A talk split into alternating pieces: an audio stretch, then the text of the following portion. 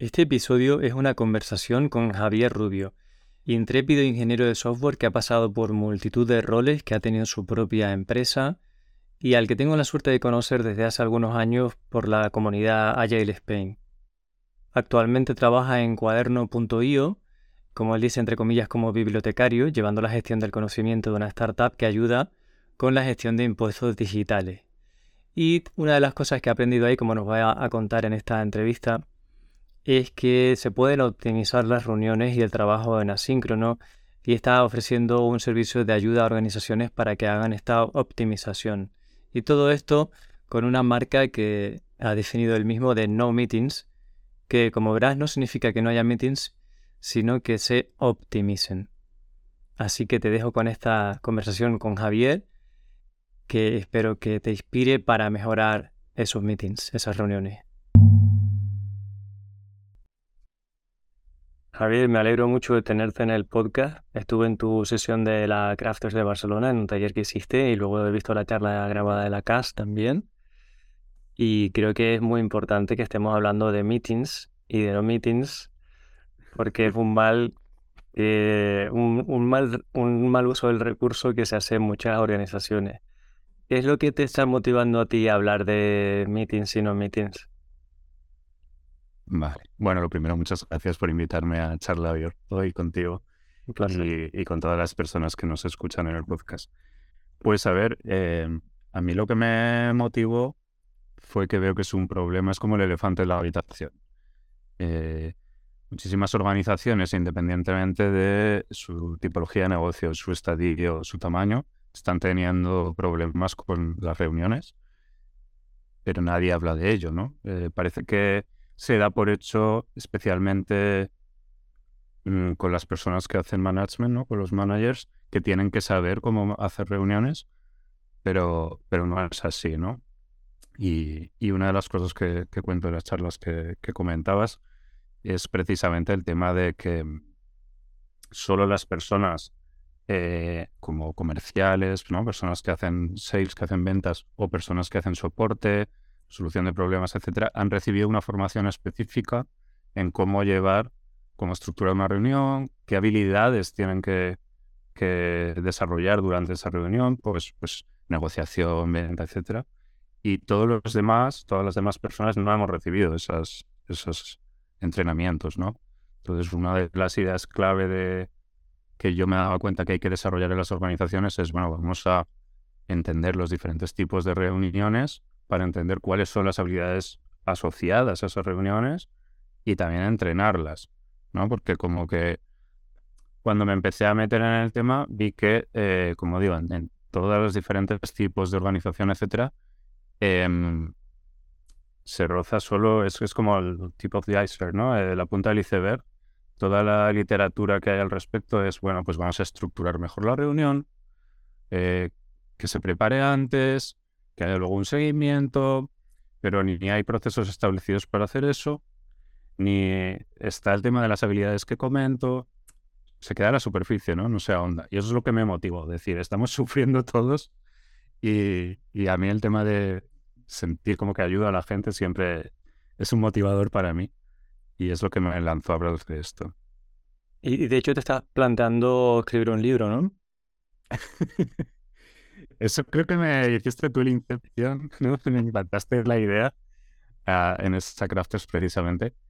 Eh, bueno, creo que todavía me gustaría crear más contenido, eh, porque es verdad que yo uso mucho eh, Personal Knowledge Management Systems, ¿no? O sea, sistemas de aprendizaje y de gestión del conocimiento. Entonces, pues yo estoy continuamente ahora, desde que tengo esto en la cabeza, pues a lo tanto llevaré un año, pues eso, recopilando papers, eh, artículos interesantes que hablan del tema también. Pues todo eso lo proceso, lo, ¿no? lo aplico a mis diferentes contextos, a las organizaciones que estoy ayudando, pues, eh, pues se aplica algo también lo, lo de estilo, digamos, pero me falta como el último paso de, vale, ahora de escribir un post al respecto para contarlo también a la comunidad y eso es lo que se me está atascando un poquito también porque no me dedico a tiempo completo a esto, ¿no? Entonces, eh, pues claro, estoy eh, trabajando en cuaderno, que si quieres también hablamos un poquito de cuaderno, porque fue un poco como la inspiración que me llevó a decir, vale, es posible trabajar prácticamente sin reuniones y, es algo cultural y para eso hay que también atacar al tema de la cultura y, demás. Entonces el libro por ahora, primero de empezar a crear contenido, luego ya veremos. Muy bien. ¿Y cómo, cómo fue esa llegada a cuaderno? ¿Qué te cambió? ¿O qué es lo que experimentaste ahí para... Mm, sí. De repente como que se te abrió la mente, ¿no? Pues, a ver, yo conocía de, comunidades y de eventos a Carlos, fundador de Cuaderno, entonces conocía un poco la, cultura tan sana de, de la organización.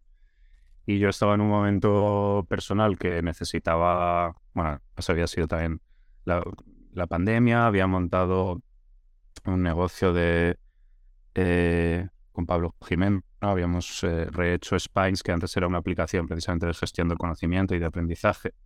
Lo habíamos enfocado a consultoría a empresas de software para poner el aprendizaje en el centro y no funcionó porque encima llegó el COVID. Entonces, bueno, cambiaron las prioridades de todas las organizaciones. Entonces yo estaba en un momento que era como, mira, necesito paz mental en mi trabajo.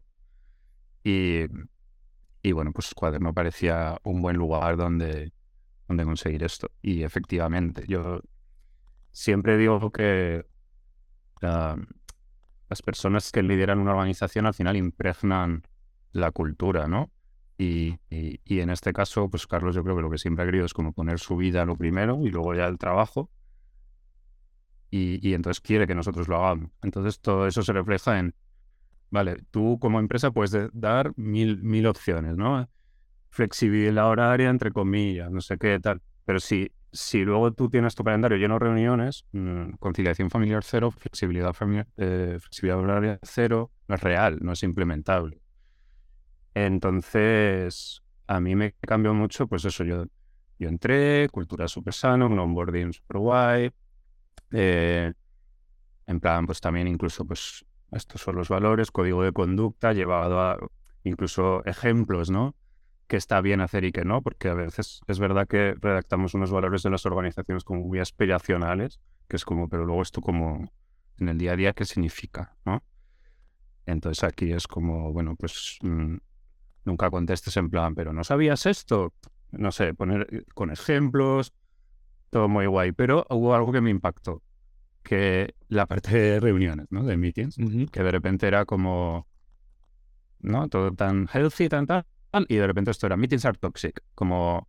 Uh, me salen en inglés porque como trabajamos en inglés, como super bold, ¿no? Como un statement, como una frase muy fuerte, ¿no? De, no, no, no, toxicidad, o sea, huye de reuniones, meetings are the last resort, las reuniones son el último recurso, antes tienes que organizarte asíncronamente como se pueda. Entonces me sorprendía como al principio me impactó, ¿no? Hasta que ya pues lo fui bebiendo en el día a día y, experimentándolo yo mismo. Y yo había trabajado muchos años en, remoto, pero, pero claro, es que trabajar en remoto yo ahora hablo mucho, intento diferenciar en el lenguaje que uso mucho el tema de síncrono y asíncrono, ¿vale? Porque eh, el remoto puede ser totalmente síncrono.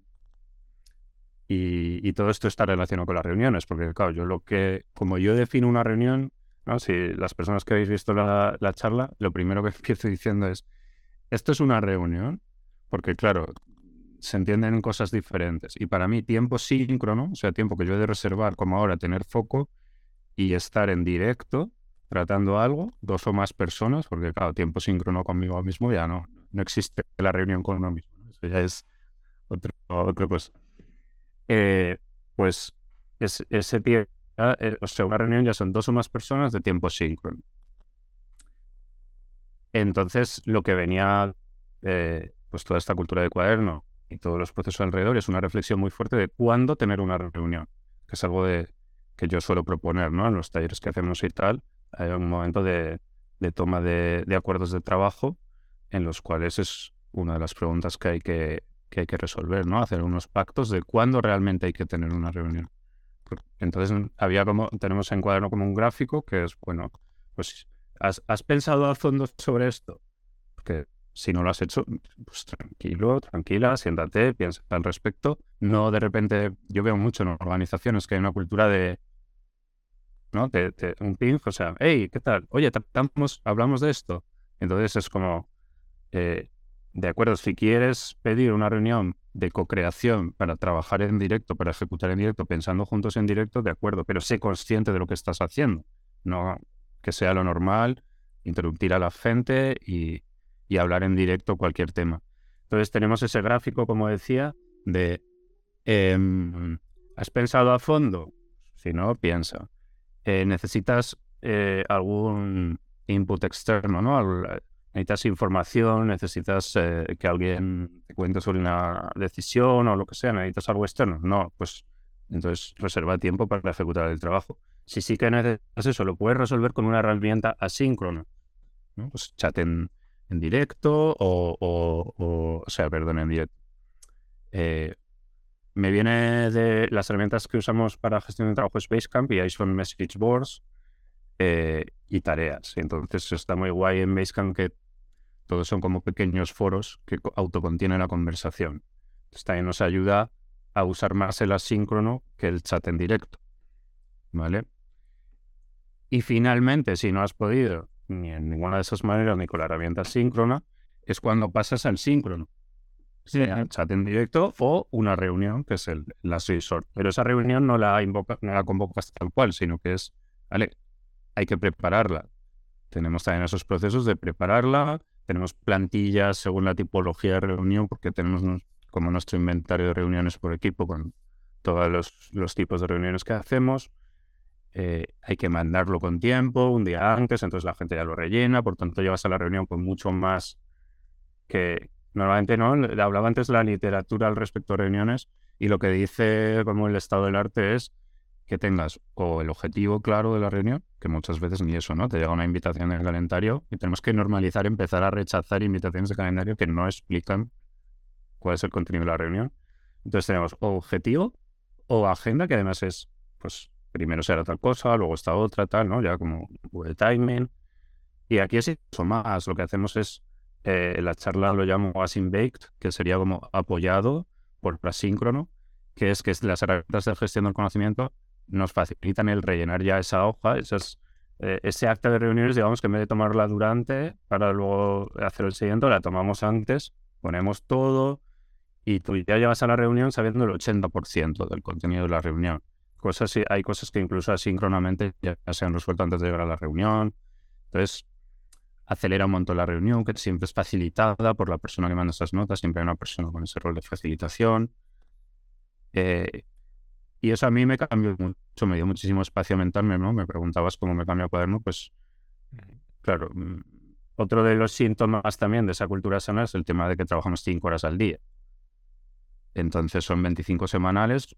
Eh, decidimos que era mucho más también conciliable que trabajar cuatro días a la semana, que es parece que lo que está ahora yendo ¿no? todo el mundo, o, o el debate es el tema de los cuatro días pero sobre todo las personas ¿no? con hijos y tal preferían, preferían cinco horas en cualquier momento, porque como yo no tengo mil reuniones, realmente son cinco horas realmente flexibles.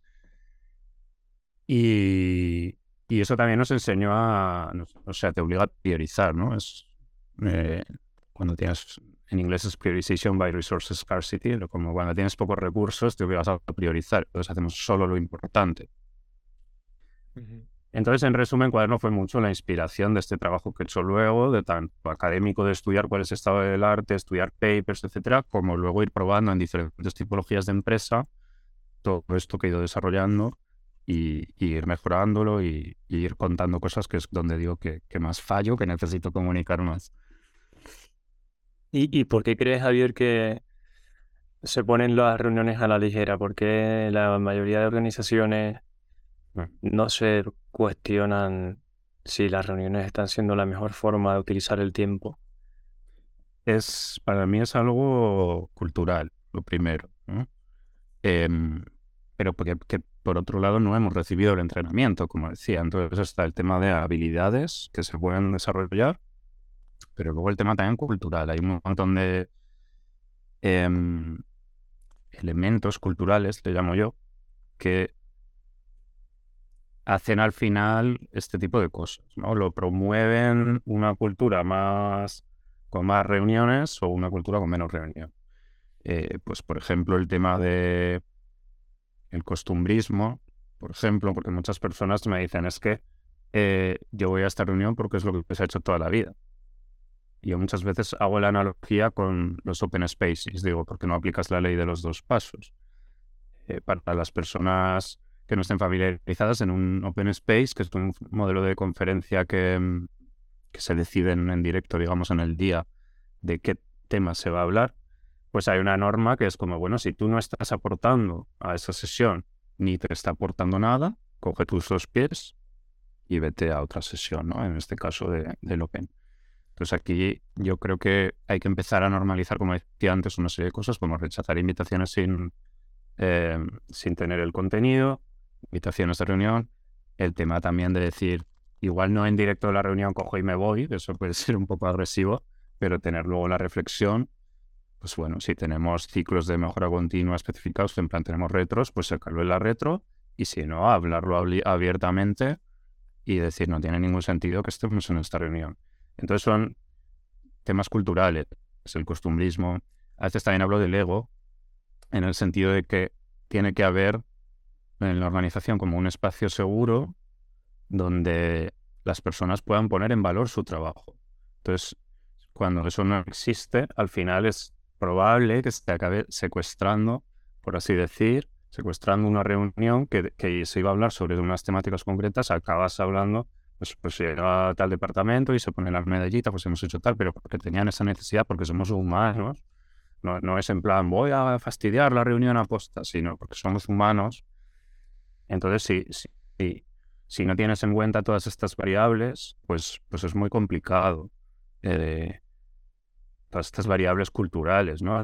Politics también, eh, en el sentido politiqueo, ¿no? En una, en una organización eh, muy jerárquica, etcétera, es como algunas personas pueden decir, ¿cómo no voy a estar en tal, en tal reunión si se toma la decisión sobre, yo qué sé, el cuartel, la estrategia, bla, bla, bla? ¿Sabes? Entonces va a parecer que estoy o bajando de nivel o que yo no estoy en el nivel que te... No sé, ahí hay muchas cosas. Y claro, lograr un cambio, entonces ya entramos a decir, ostras, entonces pasar a una cultura más no meetings, ¿no? Que es un poco el nombre que le pongo, en plan reto, porque no meetings para mí es como el challenge, es un reto. No, no es decir, yo no propongo realmente que se eliminen las reuniones de forma radical. Yo propongo menos reuniones más eficaces. Entonces, un cambio cultural hacia no meetings. Ah, me dicen, ¿por dónde empiezo? Y digo, a ver, es que todo cambio cultural es muy, muy complejo. Muy complejo, no de complicado, complejo de teoría de complejidad, complejo de que hay patrones de comportamiento detrás, que hay que ver, que hay que detectar. Eh, hay cosas emergentes que ocurren que no vas a tener control, ¿no? Teoría de complejidad, pues hay, que eh, navegar la ola y no intentar cambiar la ola. Eh, por tanto, pues es, es diseñar. Yo, yo siempre digo que hay que empezar entendiendo de dónde partimos, ¿no? Antes de decir a dónde queremos llegar, queremos menos reuniones, más eficaces, pero ¿de dónde partes? Por eso yo propongo el tema del inventario de reuniones, vale, vamos a ver exactamente qué reuniones recurrentes están teniendo los diferentes departamentos de la organización, porque si no tienes ni idea de lo que está pasando en tu organización en verdad, de, manera completa, ¿no? De manera holística que se dice a veces, pues eh, ¿cómo vas a diseñar un cambio hacia dónde si no sabes dónde estás? ¿De dónde partes? Pues eso sería para mí un, un primer paso, el tema del inventario. Y cuando haces inventario, la, ¿Las empresas se sorprenden de lo que está ocurriendo?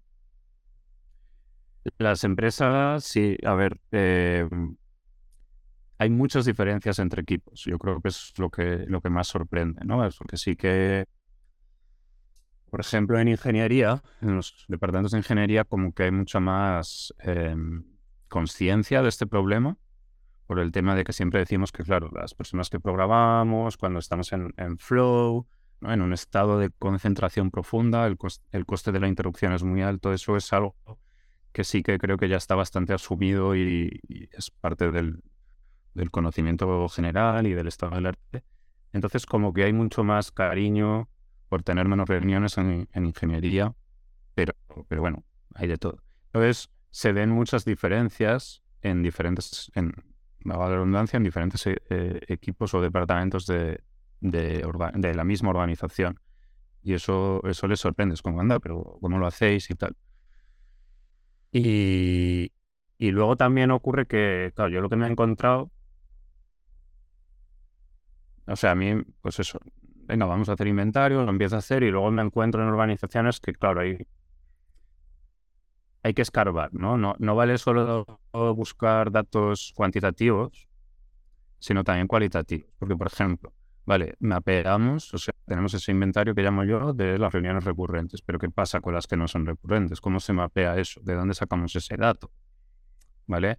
Hay un montón que ni siquiera están plasmadas en, en los calendarios, ¿vale? Porque es, alguna vez eh, personas más técnicas me han dicho, pues coge el API del calendario tal y sacas oh, no, no, no. Es que aunque haga eso, es que hay un montón de reuniones que es lo que hablamos, ¿no? Tú y yo de repente, un chat, oye, hablamos de esto y, esa reunión no consta en ningún lugar tampoco. Entonces, mm, para mí es un primer paso. O sea, no, no hay una obsesión por tener el inventario perfecto ni nada de eso. Y, de hecho estamos cogiendo una herramienta de pensamiento lineal. Hablaba antes de, teoría de complejidad, ¿no? Entonces, poner en cajitas, que es lo que yo propongo, o sea, qué tipos de reuniones hay, tipologizarlas, porque también hablo de vamos a ver qué tipos son, si son de eh, actualización de estado, ¿no? En plan, ponernos al día una daily, una weekly, lo que sea. Si son informativas de uno a muchos, como un all hands, contando la estrategia. Si son de aprendizaje, pues talleres, eh, que hacen muchas organizaciones. Si son de toma de decisiones, si son de co-creación, por ejemplo, hacer pairing, hacer mob, o personas de diseño trabajando en un fichero Figma, eh, ¿sabes? Diseñando, co-creación, ejecutar en directo. También es muy importante tipologizarlo por el conectar con las habilidades que hablaba antes y poder ver qué habilidades hay que desarrollar y luego también poder ver que cada uno de esos tipos puede tener una forma de gestión de conocimiento diferente, ¿no? Requieren un documento diferente, requieren informar a los demás de manera diferente, etcétera, etcétera. entonces me preguntabas, perdona que me fui por las ramas, si se me ha ido. No, e, interesante. Eh, si el mapeo de, lo que está ocurriendo en una organización sorprendía a la gente. Eso. Y, pero bueno, también me has dado pie al tema de los tipos de... Dentro de ese mapeo está mm, clasificar los meetings para saber pues qué plantilla de meeting tendrías que tener, cómo la enfocarías, cómo la preparas y cómo entrenas a la gente a ese tipo de meeting, ¿no? Exacto, yo lo conecto mucho con sistemas de gestión del conocimiento, que a la gente al principio le sorprende, porque dice, ostras, pero si estamos hablando de reuniones, ¿por qué me hablas de documentar? ¿no? Y es como, es que está directamente conectado, porque las reuniones al final habilitan un flujo de conocimiento dentro de la organización, o habilitan o lo bloquean, ¿no? Por así decir. Entonces, em, es fundamental que, vaya de la mano de, una buena gestión del conocimiento. Y estos son temas también que sorprenden. No solo el resultado del inventario de más horas o menos horas semanales, sino esas, es como esos insights, esos hallazgos, esas ideas clave de, ostras, hay habilidades asociadas. Ostras, eh, el tema de documentar es clave también aquí. Como que es lo que decía antes, como no se nos ha entrenado, simplemente existe la expectativa de que sepamos cómo hacer reuniones, pero no hemos sido entrenados en ello. Pues cuando, según vamos descubriendo esto, es lo que sorprende a la gente, ¿no? Gratamente. Más que los datos en sí. Que creo que antes decía eso, no solo me están viniendo ramificaciones que abierto la conversación y no he cerrado. No solo datos cuantitativos, sino cualitativos. No solo hago el inventario, sino que también hay preguntas de ¿Qué reuniones te gustan menos y por qué? O más, eh, ¿cómo te sientes cuando pasa tal situación? Yo ya he hecho una inspección previa con, con personas de dentro, entonces ya sabemos también dónde, cuáles son un poco los dolores y, y, hay que validar, hay que hacer a la gente consciente, ¿no? Porque igual lo que a un departamento le quema, al otro le da igual. De, por ejemplo, cómo usar una herramienta potencialmente asíncrona como es Slack o cualquier herramienta de chat en directo, pero que mucha gente lo usa de forma totalmente síncrona.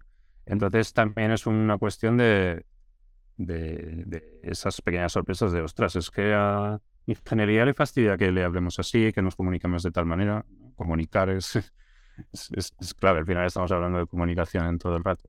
O al revés, eh, soporte necesita tal cosa o tal. es, es, es como decía antes, eh, complejo, de complejidad. Y otra cosa que no había cerrado de lo que estábamos hablando es lo de que al final es el inventario es poner en cajitas, que es pensamiento lineal, el, de decir, vamos a analizarlas, vamos a clasificar, entender las diferentes cajitas, que es lo que yo estoy proponiendo, entender los diferentes tipos de reunión, etcétera, pensando que así, brevemente, algo complejo se va a solucionar. Y no es así. Yo lo que explico mm. es, esto es un primer paso, y esto es un primer paso y ayuda a la reflexión y por tanto ayuda al, inicio del cambio de, de un cambio cultural. Pero un cambio cultural no lo puedes hacer exclusivamente con herramientas de ahora pongo un proceso, no, he hecho un análisis con cajitas, ahora pongo un proceso. No, no, no. Hay que meter también pensamiento sistémico, ver las interconexiones entre esas cajitas, analizarlas, no solo las cajitas, que es como se nos ha educado el pensamiento lineal, de nos centramos en la caja, estudiamos muy a fondo.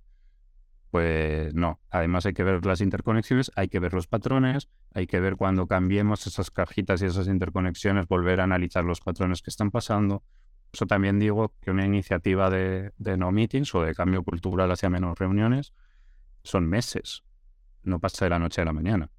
Ahora, por ejemplo, ha habido casos sonados, ¿no? que se oye un montón. A principios de año, Shopify, que decía que había eliminado, no me acuerdo ahora el dato exacto, pero era como 73 mil reuniones recurrentes o algo así, que básicamente lo que habían hecho es cancelar todo el calendario a futuro de todas las reuniones recurrentes, pero era la manera, igual que yo estoy diciendo, el inventario es ese primer paso de reflexión, yo interpreto que era la manera de esta organización de decir, vamos a obligar a la gente a reflexionar, que no es que hayan cancelado esas reuniones para siempre y ya, ¿sabes? Por, por orden de arriba no se puede volver a hacer una reunión. Lo que ellos estaban diciendo, según los artículos que fui leyendo y tal, y gente de dentro contando, explicando la, iniciativa y demás que han, lo que han hecho en Shopify, eh, lo que hacen es cancelamos todo el calendario futuro para realmente repensarnos bien cuál era necesaria. O sea, para romper ese costumbrismo que hablaba antes de es que en esta reunión estoy porque tengo que estar. Pues bueno, rompemos eso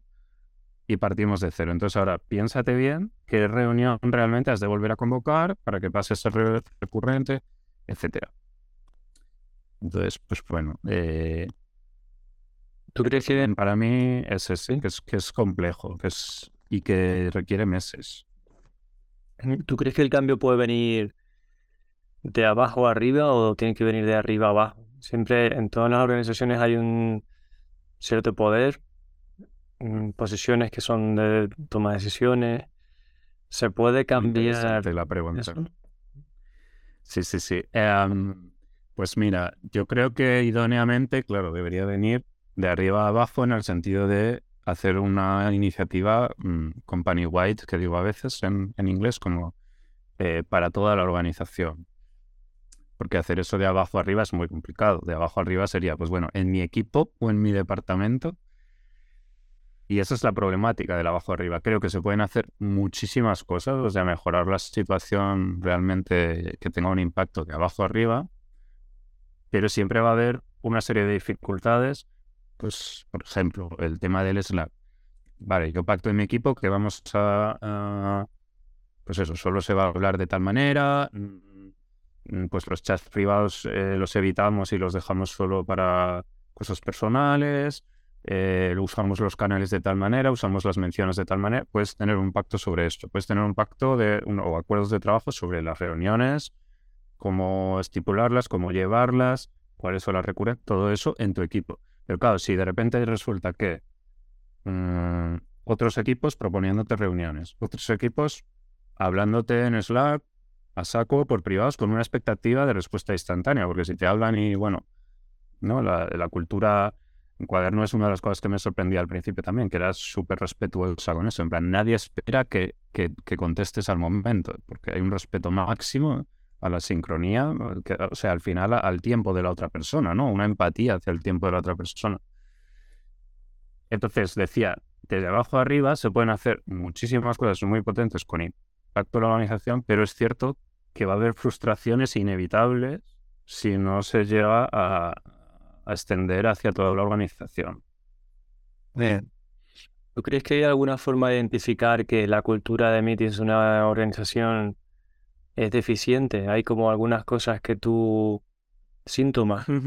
Y bueno, yo te puede... Exceso como por, defecto, no sé si te ha pasado también que desde aquí faltan reuniones.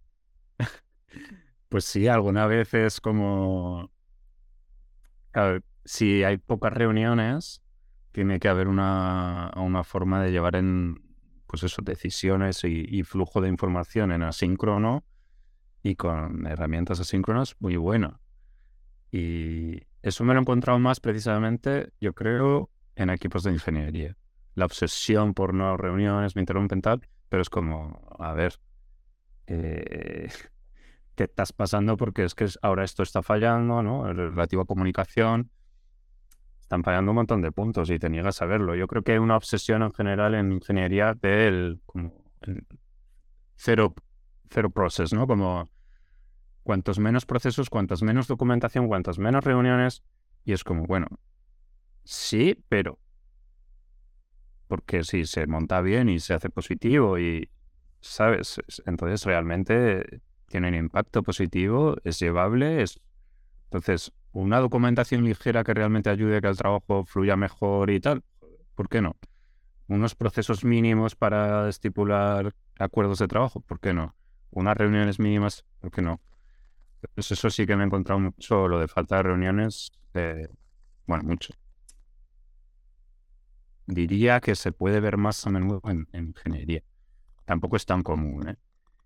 Y, mm, y decías, ¿cómo detectar? ¿No? Era un poco la pregunta. Sí, por ejemplo, si una organización, ¿cómo puede saber una organización que nos esté oyendo que hacen demasiadas reuniones o que no le están sacando el partido? ¿Hay alguna algo que pregunto eh, a menudo es, ¿con qué sensación sales de las reuniones?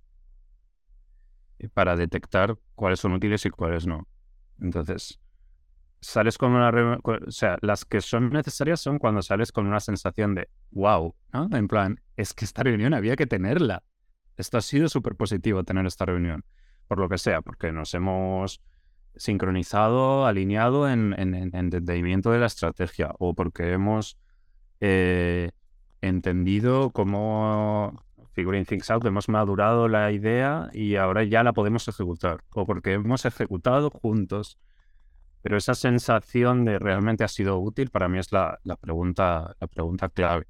Y cuando las personas reflexionan y se dan cuenta que la mayor parte de sus reuniones en la semana no tienen esa sensación, sino pues eso, aburrimiento, eh, frustración, etcétera, entonces, esos son para mí los red flags, ¿no? los síntomas de que, de que está fallando. Eh, hay reuniones en las que yo he estado, incluso organizaciones donde se ha normalizado estar en una reunión y estar a la vez hablando con gente por Slack mm. o cualquier otra herramienta. Total. Yo también comento mucho que, que las reuniones requieren cariño.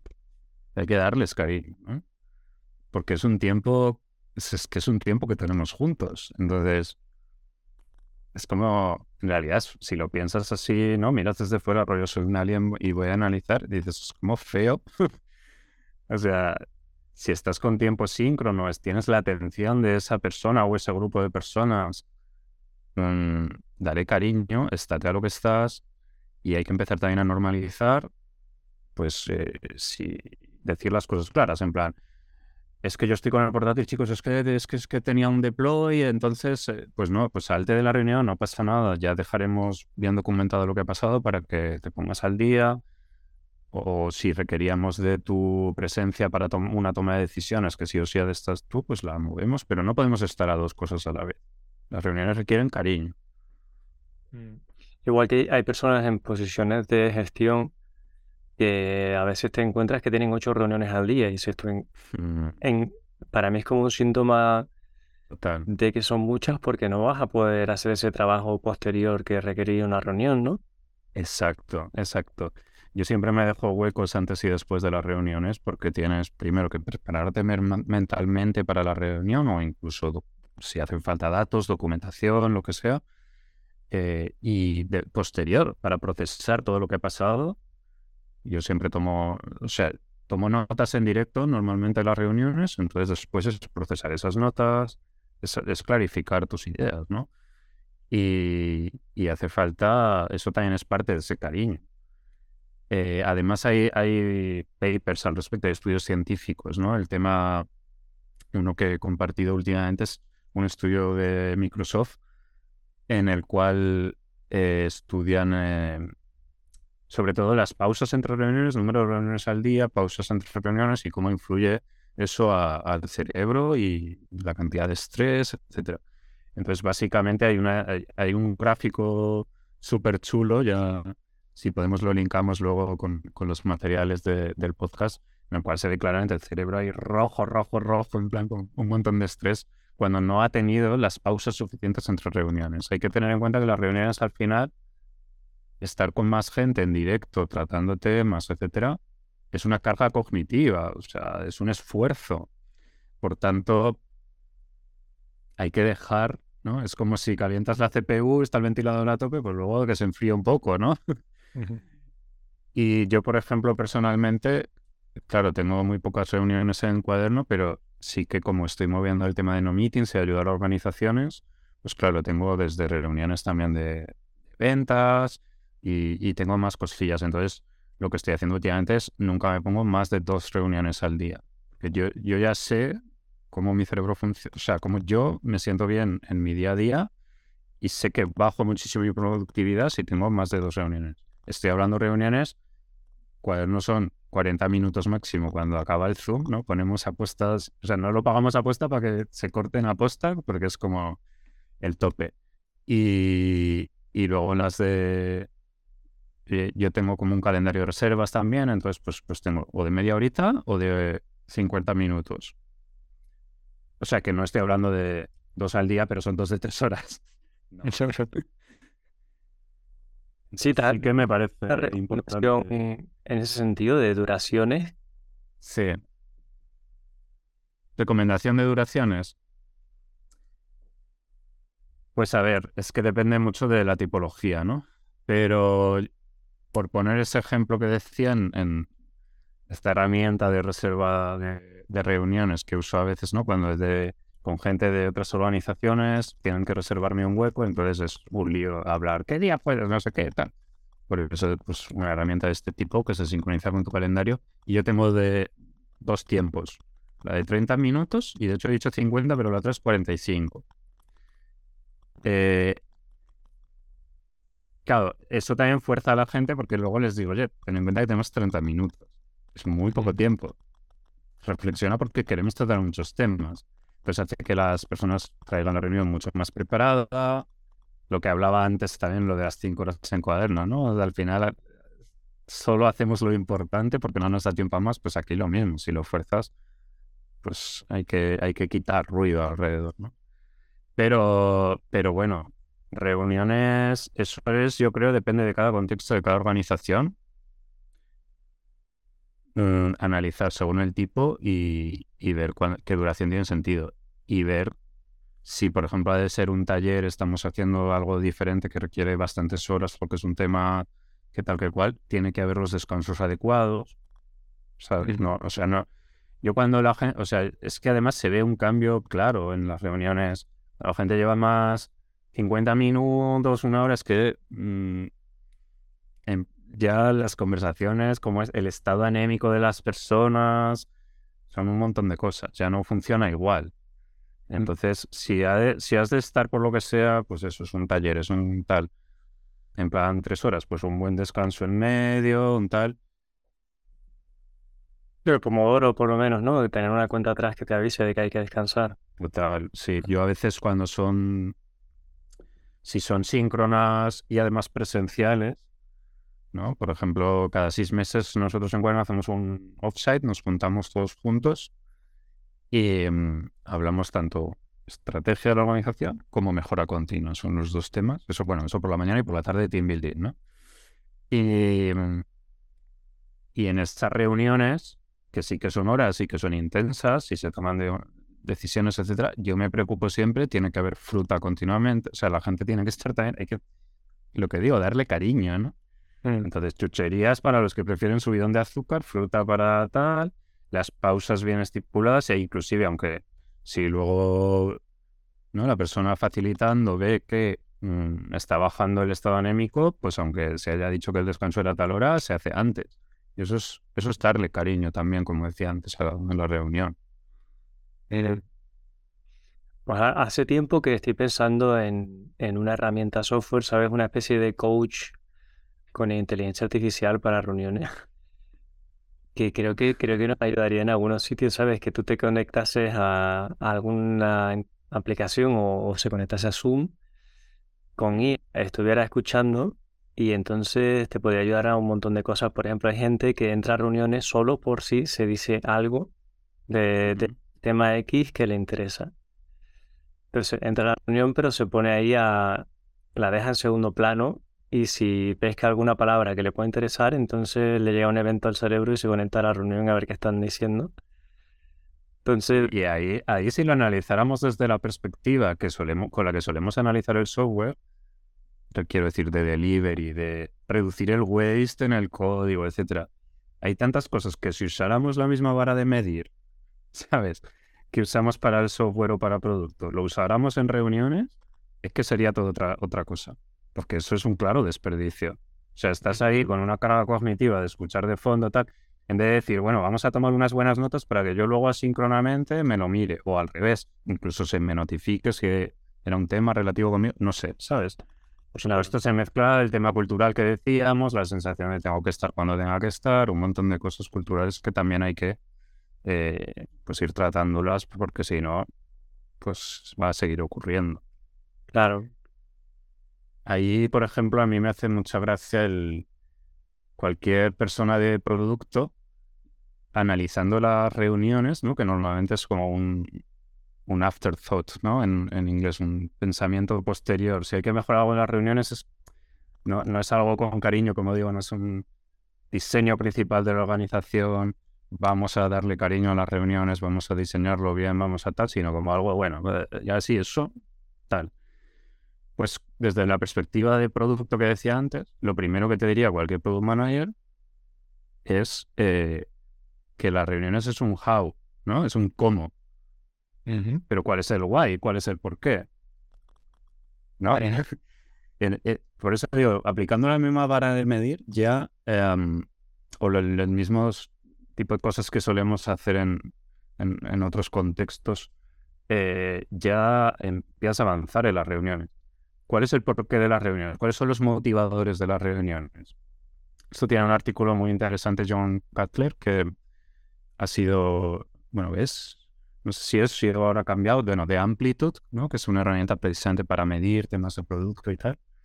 Y, tenía un gráfico también muy interesante de esto, de Meeting Motions, se llama, y entonces, ¿cuáles son los motivadores de, las diferentes tipologías, que es como lo, propongo yo, ¿no? Las diferentes tipologías de reunión, pero cuáles son los por qué de, tener esa reunión.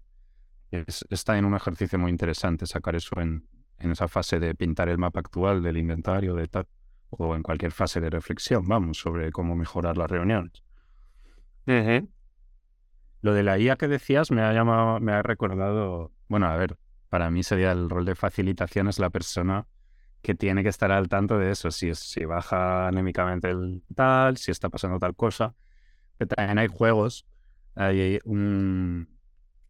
hay unas cartas que, no, sé, tendría que buscarlo ahora, no sé muy bien quién, quién lo hizo, que se llama Meeting Spicer, como hacerlas picantes, ¿no? Exacto, meetingspicer.com. Y son unas cartas para precisamente habilitar, permitir pues por ejemplo, ¿no? El, una de las técnicas de facilitación típicas al empezar una sesión, el set the stage, ¿no? Como fijar a la gente en el mindset que quieres que estén. Si es creativa, pues sobre tal, si es de, ¿sabes? Entonces hay, hay una, esto es una baraja con mini actividades en plan de dos minutos o tres para los diferentes momentos de la reunión. El inicio, el durante y el final. Y tienen también una versión online. Entonces, pues bueno, esto Claro, sería fijarse solo en la herramienta y no en, todo lo de cultura que estoy hablando y tal. Pero bueno, también puede ser guay, ¿no? Si alguien quiere empezar, eh, hablábamos antes de abajo arriba, hacer inventario de tu equipo, pillar herramientas como Meeting Spicer y entonces, pues eso, al abrir la reunión, eh, hay una, recuerdo una tarjeta que, que la usó un compañero en, su organización, que era preguntar a, a los demás eh, si sabían, claro, cuál era el objetivo de la reunión. Y un silencio sepulcral. Entonces ya empiezas como, wow, ¿no? Eh, entonces vamos a claramente decir cuál es el objetivo, por tanto ya te alineas y esa reunión va a ser más efectiva que si hubiéramos empezado a, ver, 20 cosas por ahí desordenadas. Entonces me ha recordado lo de la IA, digo, bueno, pues como mínimo el meeting Spicer puede ir metiendo un, no una IA, sino un simple bot, el, bueno, estamos en la mitad de la reunión, os lanzo esta pregunta, tal. Sí, la, idea es que te ayude a tener una cultura de reuniones sana que te indique, que te recomiende, ¿sabes? Por ejemplo, el asistente cuando vayas a poner una reunión tendrías que pedirle que ponerle el objetivo, quién quieres que debería que estar, todo esto, eh, que luego estuviera escuchando y transcribiendo a texto durante la reunión y potencialmente avisando a gente de que se está hablando algo y les interesa o no. Sabes que todo eso ahora se puede automatizar muchísimo de eso con la IA mm. eh, y que te, que te diga, oye, hace falta llegar al nivel, ¿no? rollo tecnólogo total, ¿no? Lo que estás proponiendo quiere decir que puede ser un checklist manual, un pacto de acuerdos de trabajo y decir, bueno, eh, que necesitamos, pues lo de cuándo tener una reunión que contaba antes, o si hemos detectado en esa inspección inicial, por ejemplo, también cosas que saben mucho en organizaciones son que tenemos reuniones ineficientes por que la iniciamos con falta de contexto. Entonces, si ese es uno de nuestros problemas, podemos también en el checklist meter algo para asegurarnos que todos lleguemos a la reunión con el contexto suficiente. Otro problema clásico es side topics, o sea, eh, que nos vamos por temas tangenciales, por tanto se alarga mucho la reunión, entonces en teoría vamos a hablar de A, pero hemos acabado hablando de A, B, C, D. Entonces, si tenemos esa problemática recurrentemente en nuestra organización, también vamos a tener un checklist de, vale, pues cuando pase esto, o sea, ¿cuál es el acuerdo de trabajo que queremos hacer? Un parking lot y cuando pase, reconocemos la importancia de esa temática y que hay que tratarla, pero la aparcamos y haremos una reunión específica para ese tema en otro momento? ¿O cómo lo queremos resolver? ¿Cuál es el acuerdo de trabajo? Otro problema clásico es la falsa sensación de alineación. Acabar una reunión, todos en plan, hey, sí, qué guay, eh, estamos alineados y no ser real, ¿no? Que realmente, eh, pero si dijimos que tal cosa, ¿no? Dijimos que tal otra, por eso también es importante la toma de notas. Al verbalizarlo en escrito, ya para mí pasa a ser mucho más difícil que, haya, que, exista eso. Mm. Entonces, bueno, con una IA genial, pero vamos, que un checklist, acuerdos de trabajo y un checklist para el día cero y luego ya la IA, el siguiente paso. E-, ¿Ese checklist y otros recursos eh, se pueden encontrar en la web de No Meetings? ¿O, o cuál es tu plan con la web? Pues me encantaría llegar ahí, es parte de lo que decía que quiero compartir más, eh, compartir plantillas, compartir este tipo de cosas. Por ahora no me ha dado tiempo todavía. Eh, entonces, mi plan con la web era que dije, joder, necesito un lugar para exponer lo que estoy contando. Y, mm, y sí, he de darle cariño a la web. No meetings.work, es un dominio así un poco diferente, no, es .com. Y mi plan a futuro sí que me encantaría compartir plantillas, eh, pues este listado de, cosas frecuentes, checklists, se pueden hacer mil cosas y para diferentes herramientas. Por ejemplo, en cuaderno está muy diferenciado, nombraba antes Basecamp, sería gestión del trabajo, y luego gestión del conocimiento es Notion.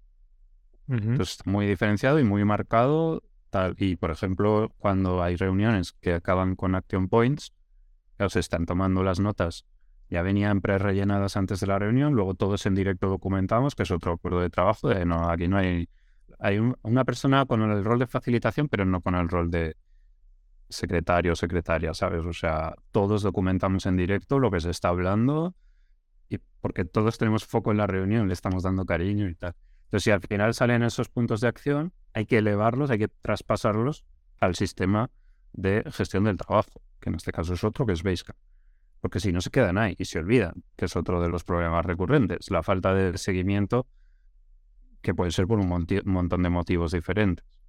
Eh, la herramienta software te marca bastante porque el hecho de que usáis Basecamp y no, y no utilizáis Slack ya te presupone que de verdad haya sincronía. O sea, no, porque muchísimas organizaciones con las que trabajamos eh, pretenden que Slack sea una reunión permanente durante toda la jornada laboral. Hmm. O sea que esa emisión no es casual, ¿no? La que habéis hecho. Exacto. Al final, eh, vamos, una de mis frases favoritas que con la que cierro la charla de la casa y demás es que no dejes que las herramientas modelen tu comportamiento, sino que mm, vosotros y vosotras en la organización modeléis las herramientas. Eh, pero claro, sí que en cuanto tomas la decisión de usar unas herramientas u otras, mm, sí que influye, ¿no? Y sí que impacta claramente. Mm. Y yo lo veo muchísimo lo que estamos comentando. tener Basecamp frente a tener un Slack más X otra herramienta mm, nos ha ayudado, nos ha hecho más fácil, creo yo. Eh, bueno, es mi percepción, es mi opinión.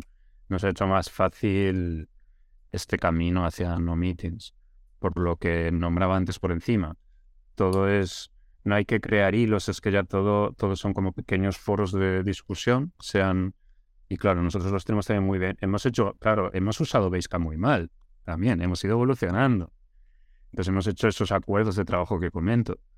Acuerdos como los, en Basecamp se llaman pings a los, a los chats. Pues los pings privados no pueden ser de trabajo. Todo, toda cosa que se hable de trabajo debe ser pública.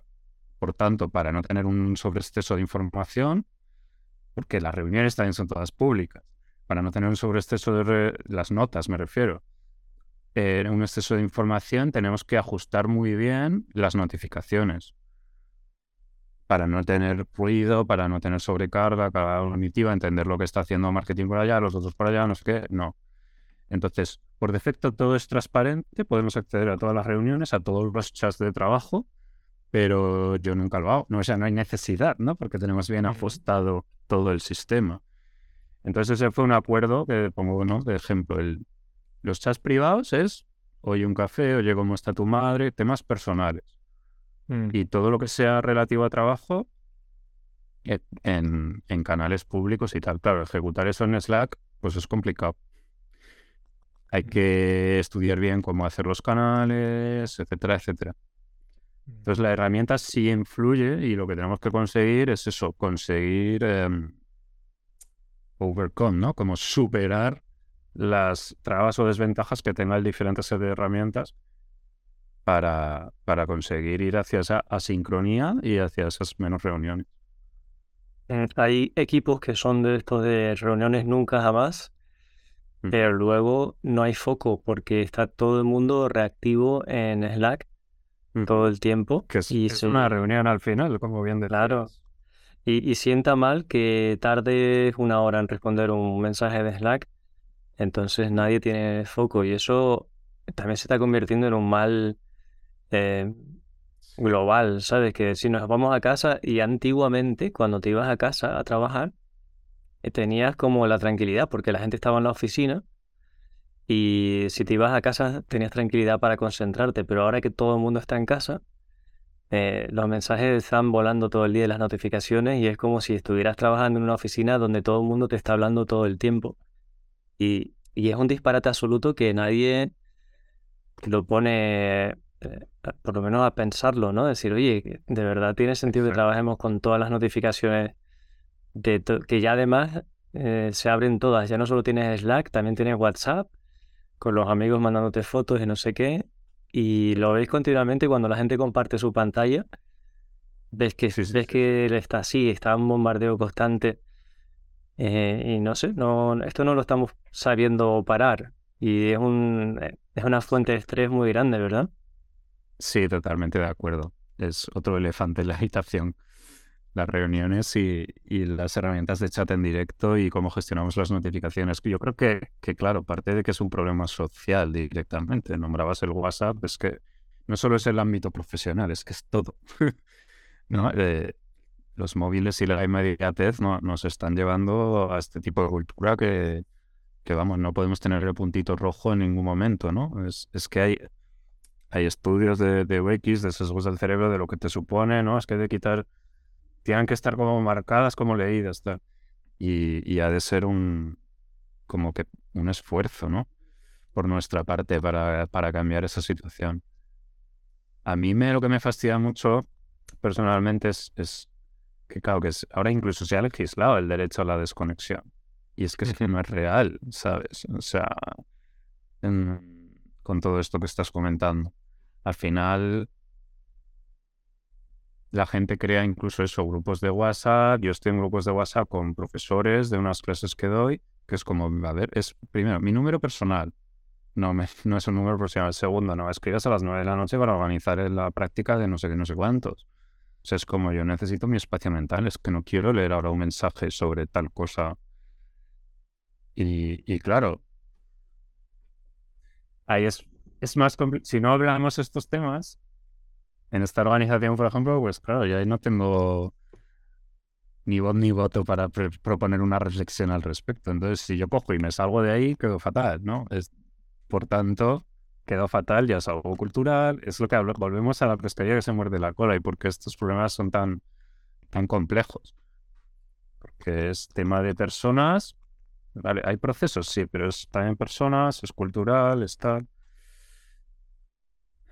A lo mejor es algo que hay que tener en cuenta dentro de no, de no meetings, ¿no? Cómo nos comportamos con las herramientas que, que en teoría son para trabajar en asíncrono, pero que muchísima gente está usando síncrono y que son eh, lo primero lo primero que dije con Slack es o bueno no sé si lo primero pero antes he dicho potencialmente asíncrono me gusta poner esa coletilla con la cual hay gente que lo pasa por encima, pero hay gente que es como, está diciendo un montón, ¿no? Porque Slack mal usado, pues totalmente síncrono, totalmente conectado todo el día mm, y lo que estamos comentando. Entonces, potencialmente asíncrono, pero claro, si hay acuerdos de trabajo de cómo gestionar los canales, cómo gestionar las diferentes situaciones, yo siempre hablo que hay que, por un lado, company wide, por otro, por equipo y por otro, situacional. No es lo mismo, estamos en crisis, se ha caído un servidor, pues eso tendrá otras maneras de, gestionar los canales, la colaboración durante esa situación que eh, los acuerdos de trabajo a nivel de compañía, pues igual si escribe un cliente, porque en este canal hay clientes, la reacción es diferente que si es interno. Que una, con el tema reuniones, enseguida detecté en diferentes organizaciones el tema de mucha gente es como todo lo que has contado me flipa, me encanta y lo quiero aplicar, pero no puedo. Y yo, ¿pero por qué? Pues porque nos las ponen los clientes, las reuniones. ¿Sabes? Gente que tiene mucho trato con cliente. Que claro, yo lo que digo es, bueno, mm, vale, sí, es complicado también, pero empieza a hacer acuerdos de trabajo también con tu cliente. o sea, al final es todo una. Igual que negocias el precio, ¿por qué no negocias la, el, sistema de colaboración? ¿No? Sí. va a hacer más efectivo y nos va a hacer ahorrar pasta y nos va a dar tranquilidad mental. Pues sí, totalmente, hay mucho por hacer aquí. Pues, pues Javier, mm, ha sido un placer charlar contigo y eh, estamos atentos a toda la información que nos compartes para notas del episodio y a la web, a ver cómo va avanzando tu trabajo de investigación y de compartir conocimiento. Que esto le hace falta a muchas organizaciones para que sean más felices en su trabajo. Exacto, tiene mucho que ver con salud mental también. Sí. Pues muchísimas gracias de nuevo por invitarme, Carlos. Ha sido un placer. Cuando tú quieras repetimos y, y seguimos hablando de otros temas. Gracias. Vale. Un saludo, chao. Antes de cerrar el episodio, quería comentarte que para el curso presencial de Código Sostenible que hacemos en Barcelona los últimos días de marzo, aún quedan dos o tres plazas. Todavía hay tiempo de reservar la tuya. En el caso de Madrid ya se ha llenado la edición que tenemos en abril, pero si quieres apuntarte en lista de espera por si eh, a última hora alguien no puede ir, envíanos por favor un correo a contacto arroba y si hay muchas personas interesadas nos plantearemos hacer una siguiente edición pues seguramente ya después del verano. Esos días que voy a estar en Barcelona y en Madrid, eh, Sabili está organizando una firma de libros. Nos encontraremos en alguna librería de la ciudad para pasar un rato agradable de conversar, firmar esos libros y conocernos en persona. Así que sigue la red de Sabili.es, las redes sociales, y ahí se publicará exactamente todos los detalles.